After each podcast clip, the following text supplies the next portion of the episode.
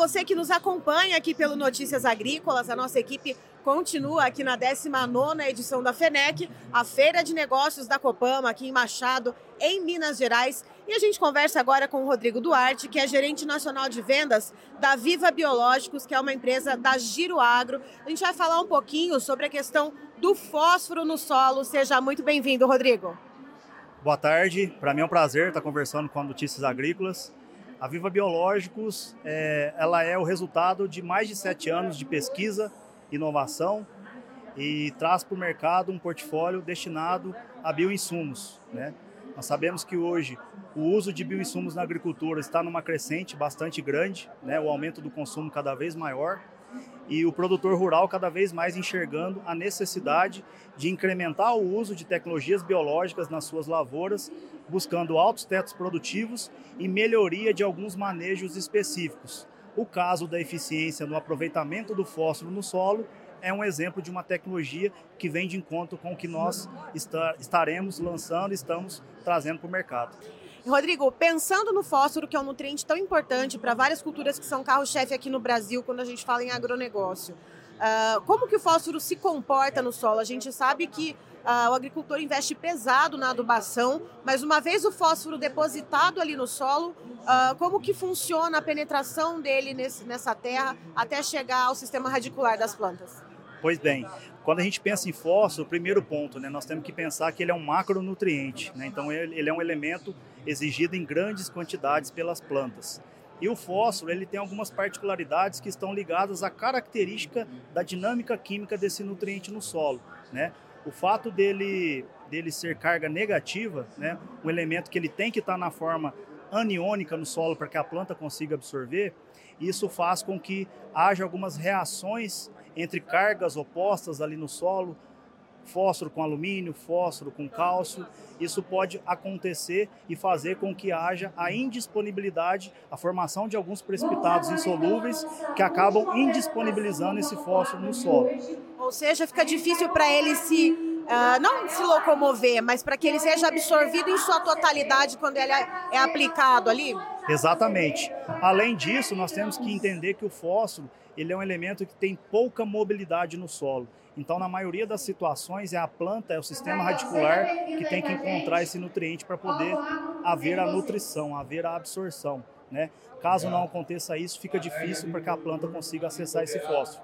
E, é, uma vez havendo essas reações químicas que vão fazer com que esse fósforo fique numa forma indisponível, é, é como se fosse uma poupança do nutriente no solo, só que a planta ela não consegue sacar. Então tá ali no, no solo, mas não está disponível para que a planta possa utilizar da melhor maneira.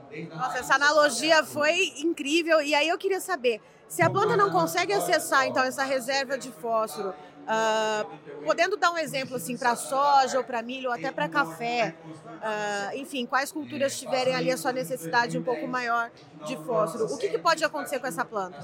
Olha, o fósforo ele é um elemento que está diretamente ligado ao crescimento vegetal, né? É a principal fonte de energia para a planta formar todas as suas estruturas e consequentemente entregar a produtividade.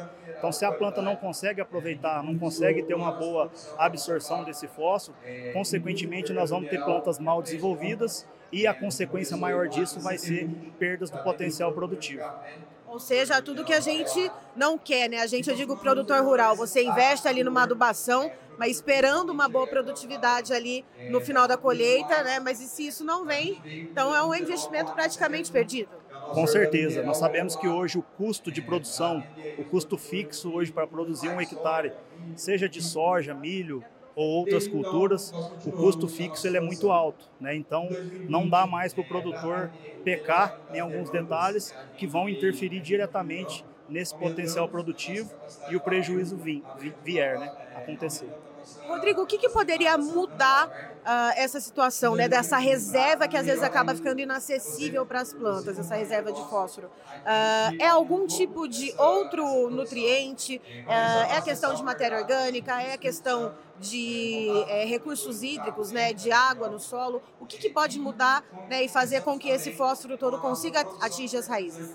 Quando a gente fala de construção de fertilidade, construção de perfil de solo, muitas são as estratégias né, que estão disponíveis hoje no mercado e que o produtor deve fazer acesso de acordo com a sua capacidade de investimento. Não existe uma tecnologia isolada que vai resolver o problema do fósforo no solo. Primeiro ponto é a adubação, fazer a adubação bem feita. Né? E pensando nessa reserva de fósforo, que muitas das vezes não está disponível, uma das estratégias que vem de encontro com o que nós estamos trazendo para o mercado através da Vivo Biológicos é a junção de alguns micro-organismos, de algumas bactérias específicas que vão atuar ali naquele solo através de alguns exudados ácidos e outros compostos produzidos por essas bactérias. Essas bactérias elas têm uma grande capacidade de quebrar essas ligações químicas que, que ocorreram ali do fósforo com outros elementos, fazendo com que esse fósforo, uma vez não disponível, volte a estar na forma química disponível para que a planta possa absorver. Então é uma tecnologia que vem para somar na melhoria do aproveitamento de fósforo pela cultura.